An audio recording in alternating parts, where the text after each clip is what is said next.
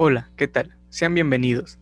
Mi nombre es Edson Abner Domínguez Vázquez, estudiante de medicina en la Facultad de Medicina Humana Dr. Manuel Velasco Suárez, Campus 2, de la Universidad Autónoma de Chiapas. Soy el coordinador del equipo Neutrófilos. El día de hoy nos encontramos para hablar sobre un tema que es muy importante en el cuidado de la salud y que tiene muchas repercusiones sobre esta.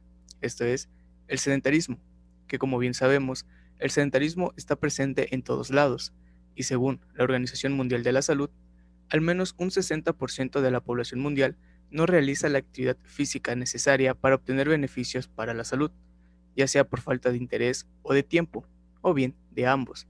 Y podríamos decir que esto puede aplicarse en gran medida a nosotros como estudiantes de medicina, que como sabemos, pues es una carrera que demanda mucho tiempo al estudio y esto nos condiciona a estar horas sentados leyendo o realizando alguna actividad. Para hablar sobre estos aspectos del sedentarismo, nos acompaña Rilby de Jesús González Espinosa, estudiante de medicina que actualmente está cursando el segundo semestre de la carrera.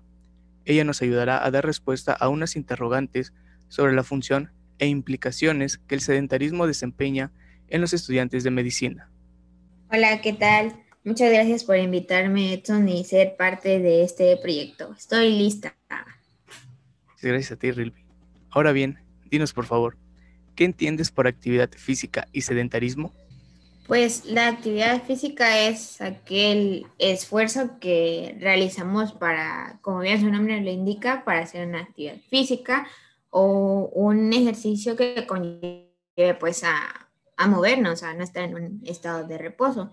Y el sedentarismo pues es lo contrario, es la falta de la inactividad física por lo menos 30 minutos al día y quiere decir que eh, pues vamos a estar mayor tiempo em, ya sea sentados o acostados, por lo tanto no tendremos una actividad física constante.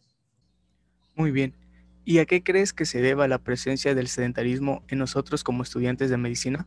Ah, pues como bien lo mencionabas antes, Edson, tiene mucho que ver por em, pues lo que implica ser un estudiante de medicina, ¿no? Como tal.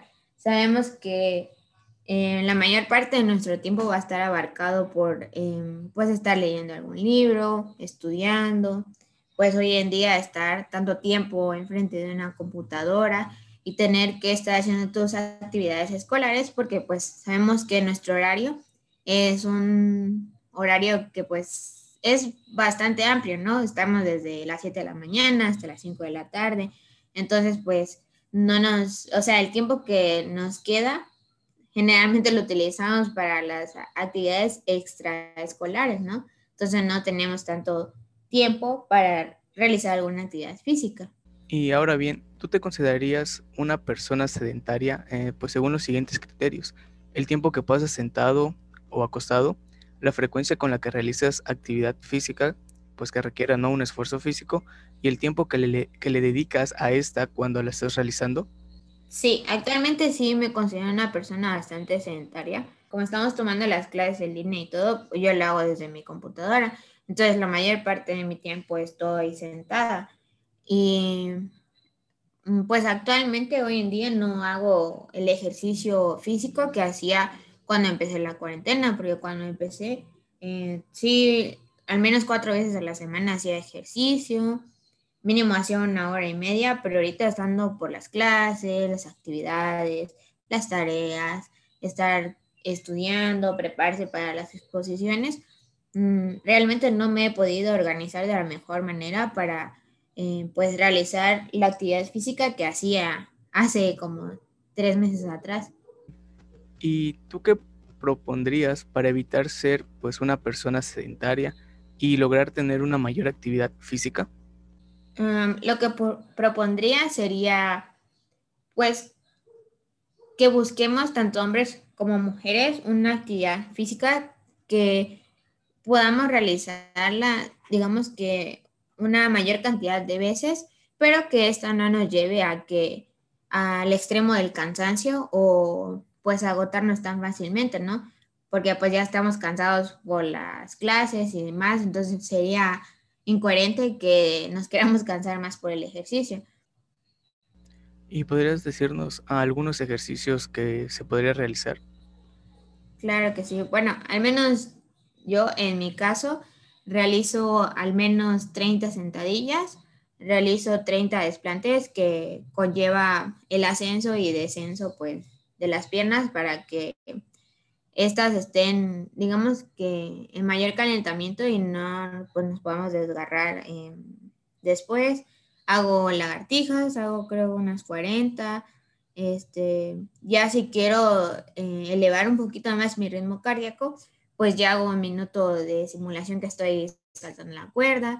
Como yo tengo patio, a veces salgo a darme unas vueltas ahí, porque pues actualmente estando en cuarentena no es como que puedas salir libremente a, a correr o ir al gimnasio sin que estés pues tan propenso a enfermarte.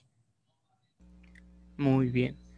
Y así como eh, has mencionado, ¿no? Sabemos que actualmente estamos pasando por una pandemia, pues a causa del SARS-CoV-2 o también conocido como COVID-19, y que esto ha llevado pues al confinamiento y cuarentena tanto de la población como de los estudiantes. Entonces, ¿crees que esta situación ha contribuido a promover un mayor sedentarismo, ya sea en los estudiantes como en la población en general? Sí, ah, al menos a mi perspectiva, siento que el estar en cuarentena hace que nosotros estemos muy propensos a sufrir em, mayor tiempo el estrés o, la presión, tanto como estudiante como una persona normal, porque em, pues yo siento que al menos esta pandemia nos agarró por la espalda porque eh, pues ya teníamos un estilo de vida, ¿no? Ya teníamos una rutina tanto como para ir a la escuela, para ir al trabajo, convivíamos con más personas, platicábamos de nuestro día a día, de nuestros problemas entonces, al estar pues en confinamiento no tienes esa posibilidad para hablar con otra persona físicamente y eso hace que, al menos a mi perspectiva, em, le quite como que ese sentido a, a, la convivencia. Entonces, siento que eso nos hace que muchas veces estemos con mucha más presión o con mucho más estrés a lo que estábamos acostumbrados pues antiguamente. Muy bien. ¿Y cuáles crees que sean las repercusiones de un sedentarismo prolongado y de una mala alimentación en la salud? Pues principalmente ah, habríamos que hablar desde pues, las enfermedades que ya padecieron nuestros abuelos y nuestros papás. Como ya sabemos, son las enfermedades crónico-degenerativas, que estas, principalmente las que padecemos los mexicanos, es la diabetes mellitus, la hipertensión arterial y la obesidad.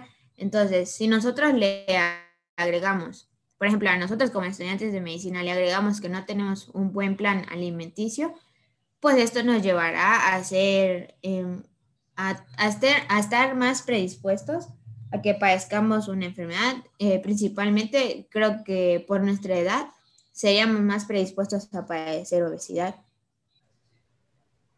Muy bien. Y pues sí, realmente el sedentarismo es algo que no debemos tomar a la ligera, ya que, pues, como has mencionado y como sabemos, puede contribuir a la manifestación de enfermedades crónico-degenerativas, principalmente pues la diabetes mellitus, la obesidad, la hipertensión arterial o bien otras eh, patologías cardiovasculares que puedan poner en riesgo pues a la vida, ¿no? A la salud. Por eso eh, debemos de buscar pues la forma de realizar al menos unos 30 minutos de ejercicio al día o bien realizar eh, actividad física, ya que pues sí, Ejercicio y actividad física son cosas totalmente distintas. La Organización Mundial de la Salud define a la actividad física como cualquier movimiento corporal producido por los músculos esqueléticos, pues con el consiguiente consumo de energía, y que éstas pueden ser tales como trabajar, jugar o viajar, y que una actividad tanto intensa como moderada es muy beneficiosa para la salud. Así que recuerda, la actividad física mejora el estado de salud y te proporciona una mejor calidad de vida.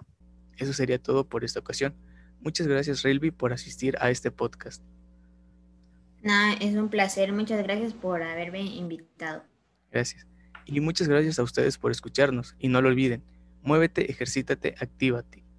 La información utilizada en este podcast fue obtenida de Inactividad Física, un problema de salud pública mundial, y de actividad física, ambos documentos pertenecientes y disponibles en la página oficial de la Organización Mundial de la Salud y de comportamiento sedentario en estudiantes universitarios en la revista latinoamericana de hipertensión.